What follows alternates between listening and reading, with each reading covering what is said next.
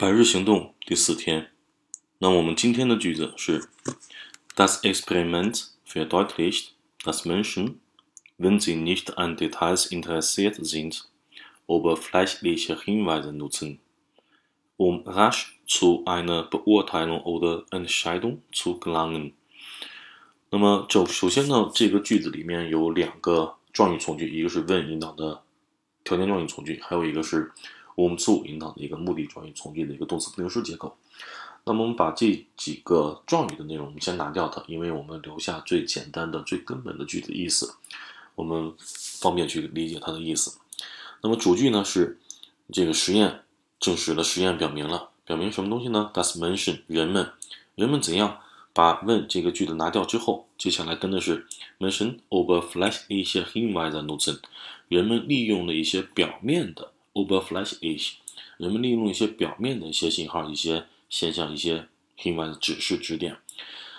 那么就是说，呃，实验表明了人们只是利用了一些表面上的一些信号。那么什么时候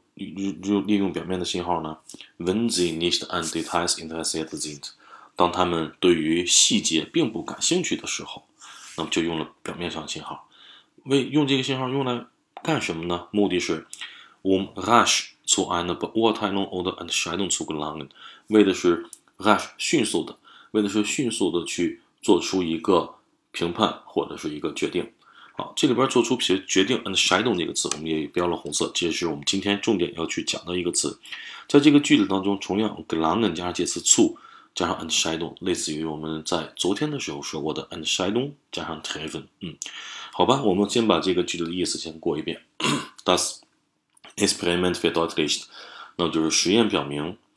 当人们对于具体细节并不感兴趣的时候，那么人们就会利用一些表面信号，为的是迅速的做出评判或者是决定。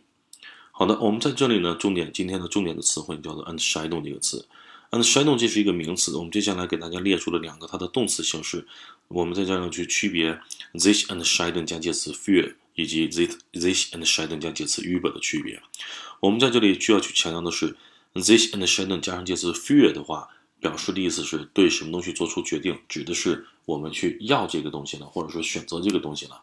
比如说，我们在面对的有两个品牌的产品，当我决定我要买 A 这个品牌的时候，那么这个时候就等同于我 and shading für 这个 A 这个品牌了，就指的是我要它了。